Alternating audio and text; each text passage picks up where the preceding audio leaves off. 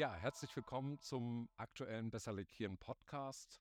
Heute wollen wir uns über das Thema Wertstoffkreisläufe für beschichtete Teile und Produkte, wie kann das künftig gehen und was bedeutet das für Beschichter unterhalten. Und dazu begrüße ich ganz herzlich Werner Mader und Thomas Lauritzen. Ich möchte Ihnen meine beiden Gesprächspartner kurz vorstellen. Werner Mader ist seit über zwölf Jahren Geschäftsführer der GSB International in Düsseldorf.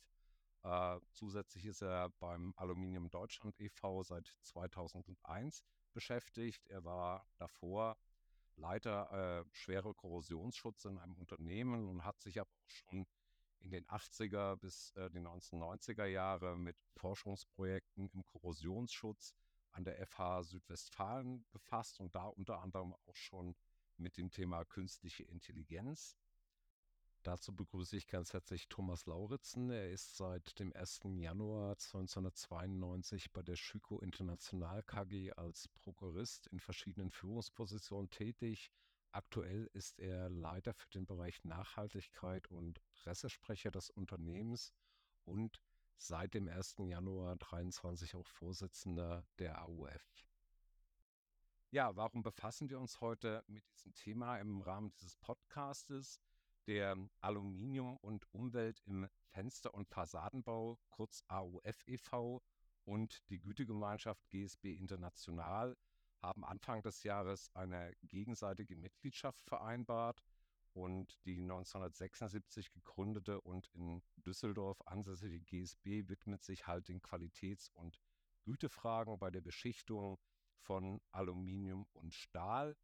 Äh, die GSB hat aktuell 160 Mitglieder in 25 Ländern und arbeitet mit internationalen Partnern und akkreditierten Prüfinstituten zusammen.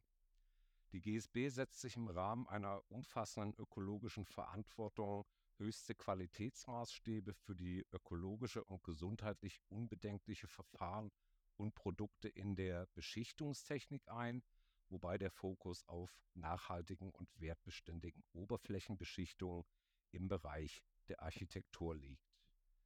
Im AUF e.V. engagieren sich aktuell mehr als 200 Unternehmen, Planer und Architekten, um den geschlossenen Wertstoffkreislauf von Aluminiumprodukten im Baubereich zu fördern.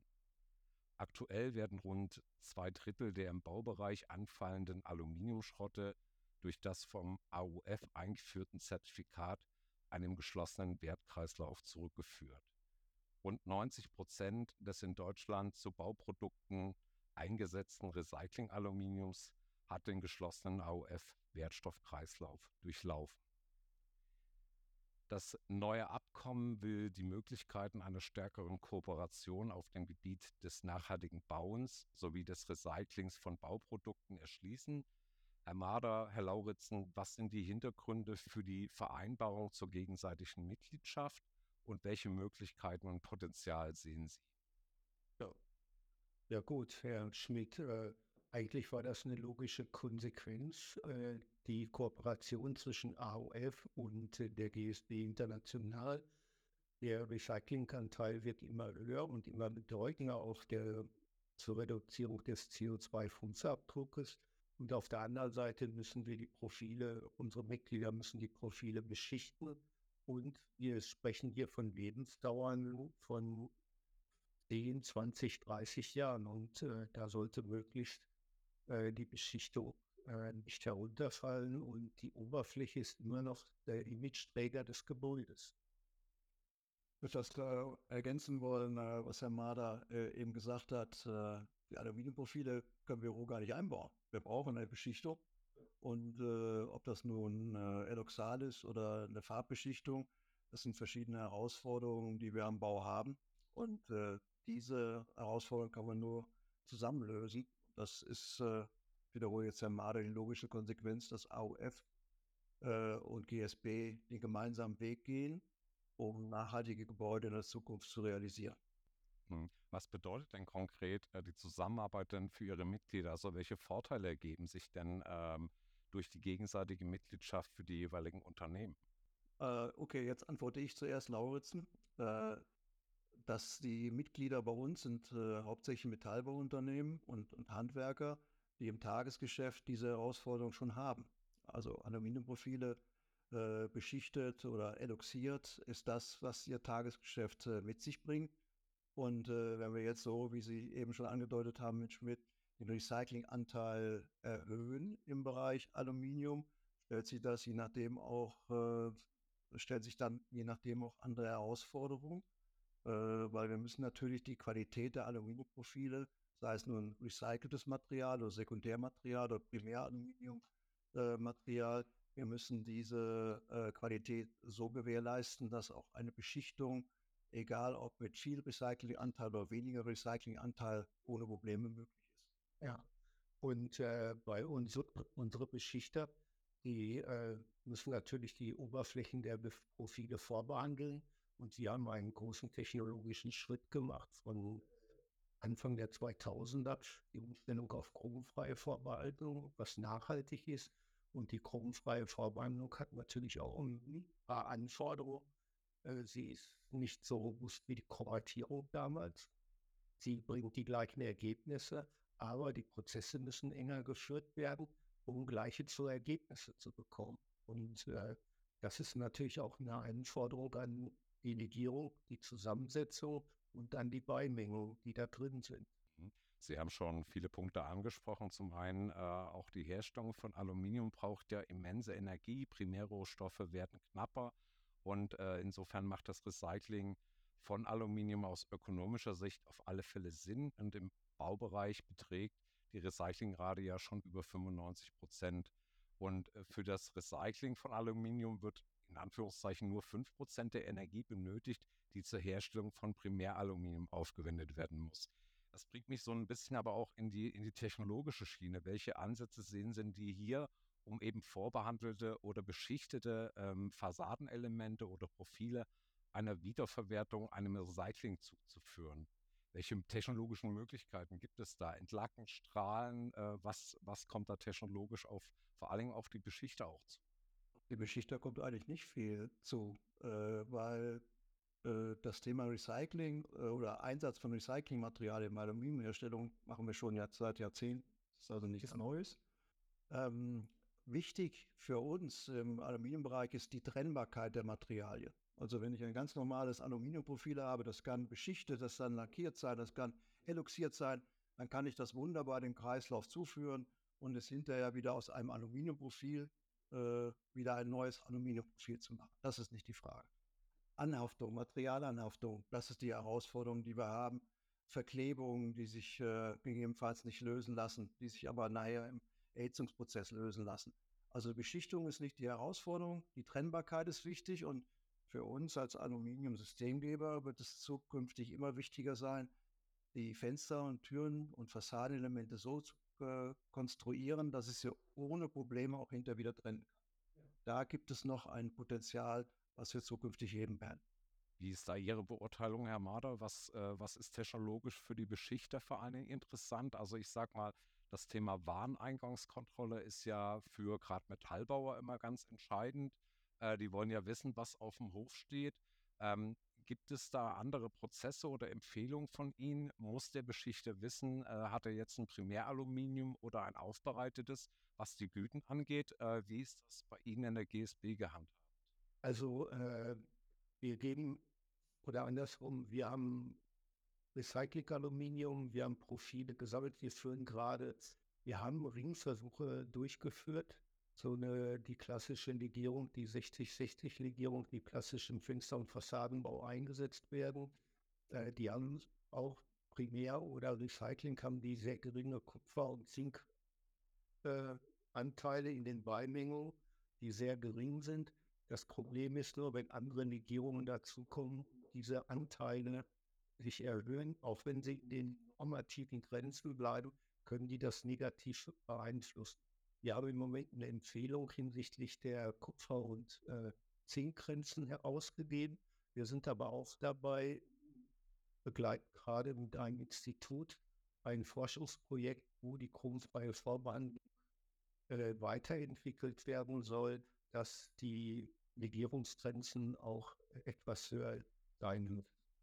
Also es sind zweifach auf der einen Seite, wenn Sie 60-60 Fenster haben, Wir haben klassisch sehr niedrige Grenzen, bekommen wir auch Recyclingmaterial sehr niedrige Werte für diese nicht erwünschten Beimengung.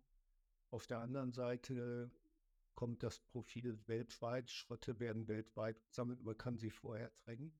Man kann aber auch versuchen, die äh, Vorbehandlungsschritte in Zukunft auf eingehend zu entwickeln, dass sie robuster werden. Da sind wir gerade dabei, auch Forschungsprojekte und zu initiieren. Dann vielleicht anschließend gleich die Frage, lassen sich die durch die im Gebäudebau verwendeten Aluminiumgüten prinzipiell durch das Recycling halten oder wieder so herstellen, dass eben die gewünschte Oberflächengüte ähm, erhalten ist? Ist das so ein bisschen die Richtung? Ähm, kann, man, kann man das Aluminium so wieder herstellen, wie es ursprünglich mal als Primäraluminium hergestellt wurde? So wie Herr Madas eben gesagt hat, kann man das. Also genau mit der 60-60-Legierung Problem wird es dann sein, wenn es eben äh, bestimmte, bestimmte äh, Zumischungen äh, notwendig sind. Ich sage Ihnen mal ein Beispiel, dieses Thema, was ich gesagt habe, wir haben keine Rohstoffe in Deutschland. Das ist eine große Herausforderung für uns. Im Baubereich ist das relativ einfach. Aus einem Bauprofil mache ich wieder ein Bauprofil. Gleiche Legierung. So, jetzt haben wir aber auch die Automobilindustrie. Die Automobilindustrie hat im Moment kein Recyclingkonzept, so wie ich das, so wie ich das kenne, sondern die sagen, oh, so ein Gebäude ist doch wunderbar mit Aluminiumprofilen. Daraus kann ich wunderbar Motorblöcke, Felgen so bauen. Das heißt, für uns mit einer anderen Legierung ist das für die einfacher, weil die 60-60-Legierung ist sehr hochwertig. Wenn ich die entsprechend ein bisschen downcycle, kann, ich wenig zuzumischen. Und ich kann aus einer Legierungsfassade, einer hochwertigen Legierungsfassade, kann ich gut Motorblock oder eine Felge entsprechend entwickeln. Umgekehrt ist schwierig. Also wenn wir es einmal so eine Felge haben oder wenn wir einen Motorblock haben, muss man viel, viel mehr Aluminium wieder hinzufügen, was sicher nicht die Zielsetzung ist. Es wird einen Kampf geben, prophezeien wir, um die Rohstoffe, um die Rohstofflage der Zukunft. Das sind nun mal die Gebäude, es ist nicht nur Aluminium, es sind auch Beton und was auch immer, Glas, auch ein ganz wichtiges Thema für uns. Äh, wo wir genau gucken müssen, dass wir das in unserem Kreislauf, das ist ja das Ziel von AOF, aus einem Aluminiumprofil wieder ein Aluminiumprofil zu machen, also dass wir das alles in dem Kreislauf auch halten können. Das wird ein Wettbewerb mit der Automobilindustrie und anderen Industriezweigen. Ja, in der Automobilindustrie haben Sie ja, wenn Sie sich ein Automobil anschauen, da ist der Motorblock, das ist der Guss. Dann kommen die Kühl Kühler, die Wärmetauscher. Das sind Blechlegierungen, die zum Teil notflattiert sind, kann man auch nicht so einfach wieder im Kreislauf durchführen. Da gibt es sehr viele Mischschrotte und äh, es wird und gerade die sind ja auch darauf angewiesen, dass sie wieder reine Schrotte bekommen. Und da wird es, wie der Herr Nauertzen sagen, ein Kampf um die reinen Schrotte gehen. Vielleicht noch eine Zwischenfrage. Wie, wie schätzen Sie oder wie ist denn die Situation momentan bei, bei Recycling? Also wird ähm, wie viel Prozent von, dem, von den aktuellen Schrotten werden denn überhaupt wiederverwendet. Ähm, beim Abbruch, Entkernen und Demontage von beschichteten Aluminium gehen ja etwa nur 17 Prozent an die Aufbereiter. Äh, wo sehen Sie da Risiken? Klar, Sie erwähnten die, äh, den Kampf um die Rohstoffe, aber gibt es da auch äh, technische Herausforderungen? Technische Voraussetzungen oder technische Herausforderungen sehe ich in dem Sinne nicht, sondern ich sehe, dass der Kreislauf teilweise nicht geschlossen ist, ja. Äh, dass er insbesondere von Abbruchunternehmern oder Schrotthändlern wird er aufgeweicht. Also es gibt nach wie vor einiges an Aluminiumschrotten nach China, äh, weil China hat äh, die Hälfte aller Aluminiumkapazitäten im Pressbereich sind in China, die andere Hälfte ist auf die Welt verteilt. Natürlich auch ist für die Chinesen wichtig, dass sie äh, hohe Recyclingquoten realisieren können, um dann auch weniger Energie zu verbrauchen. Also das ist der zweite Wettbewerb, einmal die Autoindustrie und einmal, einmal andere Märkte außerhalb von Europa. Und äh, da gilt es entsprechend äh, entgegenzusteuern. Und äh, was vielleicht auch ein wichtiger Punkt ist dabei, es gibt ja sozusagen Rückbauausschreibungen das Wort Abbruch nehme ich nicht mehr gerne in den Mund, weil abgebrochen wird in Deutschland zukünftig nicht mehr. Alles, was in Gebäuden eingesetzt wird, werden wir irgendwie in den Prozess der Wiederverwertung äh, integrieren müssen, weil wir eben keine Rohstoffe haben. Und da bei der sozusagen dem Rückbau, bei der Ausschreibung zum Rückbau, da muss man die richtigen Weichen stellen. Und da sind wir mit dem Abbruchverband auch im Gespräch, dass das Thema AOF-Recycling, geschlossener Wertstoffkreislauf, in diese Rückbauausschreibung mit aufgenommen wird. Ja, gerade was der Herr Laubitzen anspricht, beobachten wir auf verschiedenen Märkten, dass Schrotte einfach auf dem Weltmarkt weggekauft werden und eigentlich nicht zur Verfügung stehen. Was, was bedeutet denn das denn konkret für die Preisentwicklung? Ähm, wenn Sie sagen, ähm, das wird weggekauft, also Schrotte werden weggekauft, was bedeutet denn das für, für die Preisentwicklung? Das steigt dann logischerweise oder wie muss ich mir das vorstellen? Also wir könnten viel mehr, Recyclingmaterial jetzt schon einsetzen, wenn wir es hätten. Wir haben nicht genug, weil diese Gebäude, in denen wir jetzt auch sitzen und Sie auch, haben eine, sagen wir mindestens 30, 50 oder noch, je, äh, noch älter, 50 Jahre alt. Und äh, dass wir das äh, sozusagen erst zeitversetzt wieder in den Markt reinkriegen, das ist eben bei dem Rohstofflager der Zukunft ein Gebäude die Herausforderung. Und äh, preislich sehe ich da keine, äh, keine Markttendenzen, die irgendwie den Preis nach oben treiben, weil der Recyclinganteil, je höher der ist, umso weniger Energie brauche ich. Und äh, das andere preislich wird an der Alubörse entsprechend gehandelt und äh, das hat viel mehr Einfluss. Ja, also, äh, wie der Herr Lauritzen schon sagt, wir, wir haben es hier mit einem langlebigen Aluminiumprodukt zu tun. Äh, das alles, was jetzt ins Recycling kommt, ist vor 20 Jahren, 30, 40 Jahren eingebaut worden. Es ist nicht vergleichbar mit der Aluminiumdose, die eine Lebensdauer im Schnitt von sechs Monaten und die dann dem Recycling wieder zugeführt wird. Und wenn wir steigende Baumärkte haben, haben wir auch einen steigenden Bedarf. Ich würde ganz gerne mal ein bisschen konkreter auf, auf die Bedeutung des Einsatzes von recyceltem Aluminium konkret für die Beschichte eingehen. Das ist ja, sind ja unsere Hörer. Ähm, was bedeutet denn der Einsatz vor allem ähm, von recycelten Aluminium? Sie erwähnten vorhin, Herr Mader, die Vorbehandlungsprozesse, aber generell für die komplette Prozesskette. Also wie muss ich mir als Beschichter darauf einstellen, dass zukünftig eben noch mehr recyceltes Aluminium äh, in den Beschichtungsprozess? Gibt es da äh, konkrete Auswirkungen oder Planungen? Darf ich vielleicht noch kurz vor eine, äh, eine Bemerkung dazu machen? Ähm, in Ihrer Fragestellung äh, war ich so ein bisschen raus. Recyceltes Material ist, äh, sagen wir, schlechter zu verarbeiten, Fragezeichen, oder schlechter zu beschichten. Ist es nicht. Das ist der große Vorteil beim Aluminium. Das ist ein Niveau. Es ist ein ganz klares äh, Recycle und kein Downcycle. Ja. So. Und äh, das ist der, der große Unterschied wo es ein Problem gab, das hatten wir am Anfang, war, dass wenn es für Single zu viel Recyclingmaterial mehr gibt, dass das Enoxal Probleme macht. Ja. Hm? Aber Enoxal ist immer eine Herausforderung auch bei normalen Aluminium. Das, das ist schon immer die, die Frage gewesen. Ja. Aber es ist von der Güte her, ist es gleich. Also es gibt auch in normative, ich arbeite ja auch in Normausschusskreisen, die nachher direkt in die Baugesetzgebung äh, eingehen beim Eurocode für die Bemessung von den Fenster und Fassaden. Es gibt keine Einschränkung des Recyclinggehaltes. Die Legierungsgrenzen müssen eingehalten werden. Das ist dafür und die können Sie einhalten. Was uns Sorgen bereitet, sind die Beimengungen, die hineinkommen durch Kupfer und Zink, auch wenn die äh, in den Legierungsgrenzen sind, dass die die äh, Prozesse negativ beeinflussen können. Und da sind wir dran, das weiterzuentwickeln und auch Empfehlungen rauszugeben für unsere Beschichter. Aber wenn Sie ein Bauprofil nehmen, was äh, vor 20 Jahren eine 60-60-Legierung ist, die hat generell sehr geringe Baumengung und wenn die recycelt wird, dann ist das so. Ja. Uns macht eher Sorgen, wenn Sie 1000er Legierung oder 2000er Legierung mit Kupfer und sowas, das vermischt wird. Und dann äh, wir außerhalb der Legierungsgrenze kommen oder auf einmal eine erhöhte Beimengung, äh, Beimengung kommt von Kupfer, Eisen und Zink. Mhm. Also ich nehme erst mal mit, äh, prinzipiell vom Prozess, also vom Beschichtungsprozess her, ändert sich für einen Beschichter nicht. Er muss halt nur einfach gucken oder die, die Beimengungsgrenzen müssen eingehalten werden. Aber wie, wie äh, bekomme ich das denn als Beschichter raus, ob ich da die richtige äh, entsprechende Legierung habe und das, das passende Substrat? Gibt es da Tests oder gibt es da Empfehlungen? Das sind ja die konkreten Fragen, die ich als Beschichter dann habe. Vielleicht, was ich eben am Anfang schon mal gesagt habe, Herr Schmidt, ähm, wir fangen mit dem Recyclingmaterial nicht bei Null an.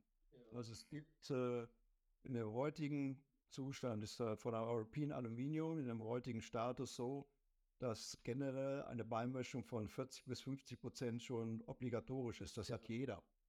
So, wir sind jetzt dabei, so, es gibt, äh, sagen so 70, 75 und 80 Prozent, teilweise auch so 100 Prozent. Das war eine Herausforderung für äh, in der Entwicklung. Aber diese 45 bis 50, die gibt es übrigens auch in der Automobilindustrie. Das ist nichts Neues. Das ist äh, gelernter Prozess. Es wird nur noch ein bisschen mehr Recyclingmaterial, aber ich wiederhole mich, auf dem gleichen Niveau wie beim, Sekund äh, wie beim Primäraluminium. Und äh, gibt es dann vielleicht als, äh, als nächste Frage beim Einsatz vom recycelten Aluminium Auswirkungen auf die Qualitätsrichtlinien? Nein, im Moment sehe ich das nicht, weil wir beobachten ja seit 2019 Ringversuchen äh, und wir haben einen, unseren Qualitätsstandard gehalten. Also, und das Recycling wird, wie der Herr Lauritzen sagt, schon seit Jahren eingesetzt. Also, und äh, wichtig ist, dass die Prozesse funktionieren. Und äh, gut, äh, was der Herausforderung war für viele Beschichter, wir hatten in den Anfang der 2000er Jahre noch 60 Prozent Chromatierer. Wir haben Chromate eingesetzt und äh, das sind robuste Prozesse. Ob das Bad mal so warm war oder so, das hat, hat nicht so einen großen Einfluss gehabt. Bei der Chromfreiheitsverwandlung äh, sind die Prozesse empfindlich. Sie kommen zu den gleichen guten Ergebnissen in der Chromatik.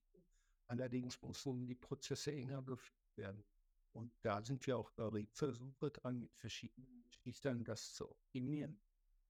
Und das ist sehr wichtig. Übrigens haben wir jetzt von 100 Beschichtern, die bei uns getrieben sind, betreiben nur noch 5 Prozent einer Chromatierlinie neben den Dings. Und das haben wir damals sehr erfolgreich gemacht.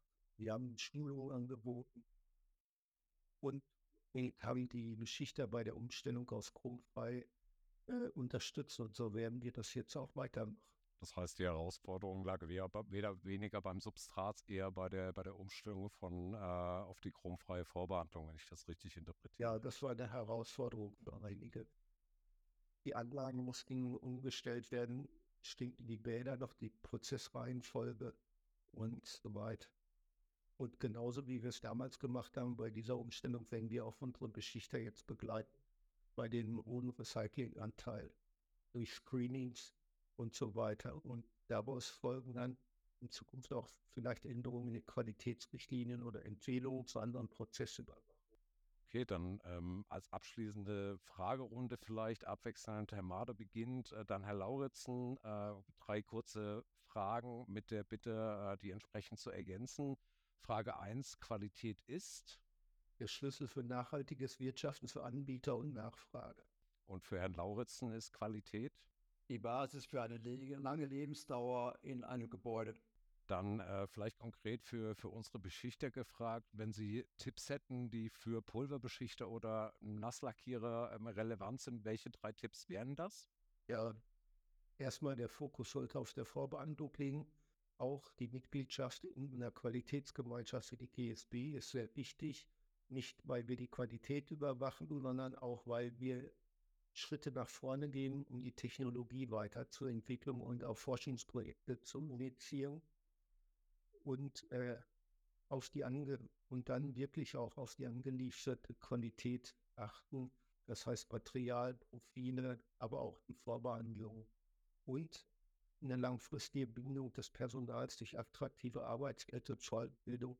Wir müssen auch da an den Bädern ein großer, ein hoher Ausbildungsstandard erforderlich, wenn wir in die Zukunft gehen. Und das müssen wir auch unterstützen von der Qualitätsgemeinschaft mit Schulungskursen, Unterweisung und so weiter. Die Frage an Herrn Lauritzen, äh, ob er noch Tipps hat für, für Beschichtungsbetriebe?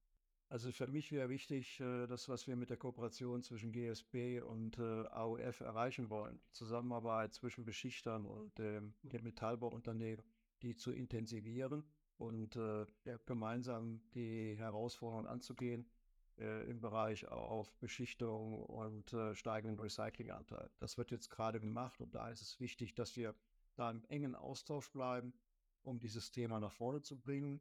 Denn Primäraluminium wird immer mehr in den, in den Markt zurückgehen.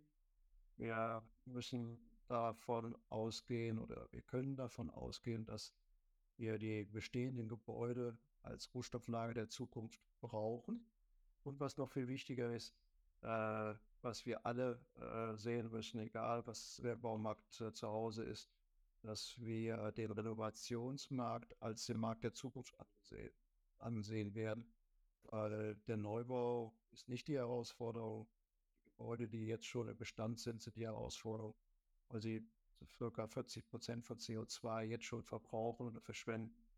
Und äh, da müssen wir ja zügig angehen, eine höhere Renovierungsquote zu erreichen, um die 40 Prozent CO2 nach unten zu und vielleicht abschließend, äh, moderne Beschichtungsprozesse zeichnen sich künftig aus? Durch äh, auch eine Robustheit in den Prozessen, dass die Qualität gleichbleibend bleibt und auf einem sehr, sehr hohen Niveau ist. Und ganz banal gesagt, dass wir die Losgröße 1 haben, Auto, äh, den Farbwechsel und eine zunehmende Automatisierung haben auf der einen Seite. Auf der anderen Seite brauchen wir auch Personal, was, äh, ich sag mal, äh, ganz einfach am Geruch eines Bades schon weiß, was eigentlich schief geht. Also die auch mit den Prozessen verbunden sind. Nicht nur eine Prozessüberwachung, eine Digitalisierung, auch die muss geprüft werden. Und wir haben bei einigen Erfahrungen jetzt gemacht, dass wenn man sich nur auf eine Digitalisierung verlässt, dass es trotzdem schief geht. Also wir brauchen auch Leute, die praktisch mit beiden Beinen in den Bädern im Prozess drinstehen. Okay, Herr Mader, Herr Lauritz, dann sage ich ganz herzlichen Dank für das Gespräch äh, und für den informativen Einblick rund ums Thema Aluminium, recyceltes Aluminium und darf beiden Verbänden viel Erfolg bei der künftigen Zusammenarbeit wünschen. Vielen Dank. Vielen Dank Ihnen auch. Herzlichen Dank. Herzlichen Dank, Herr Schmidt.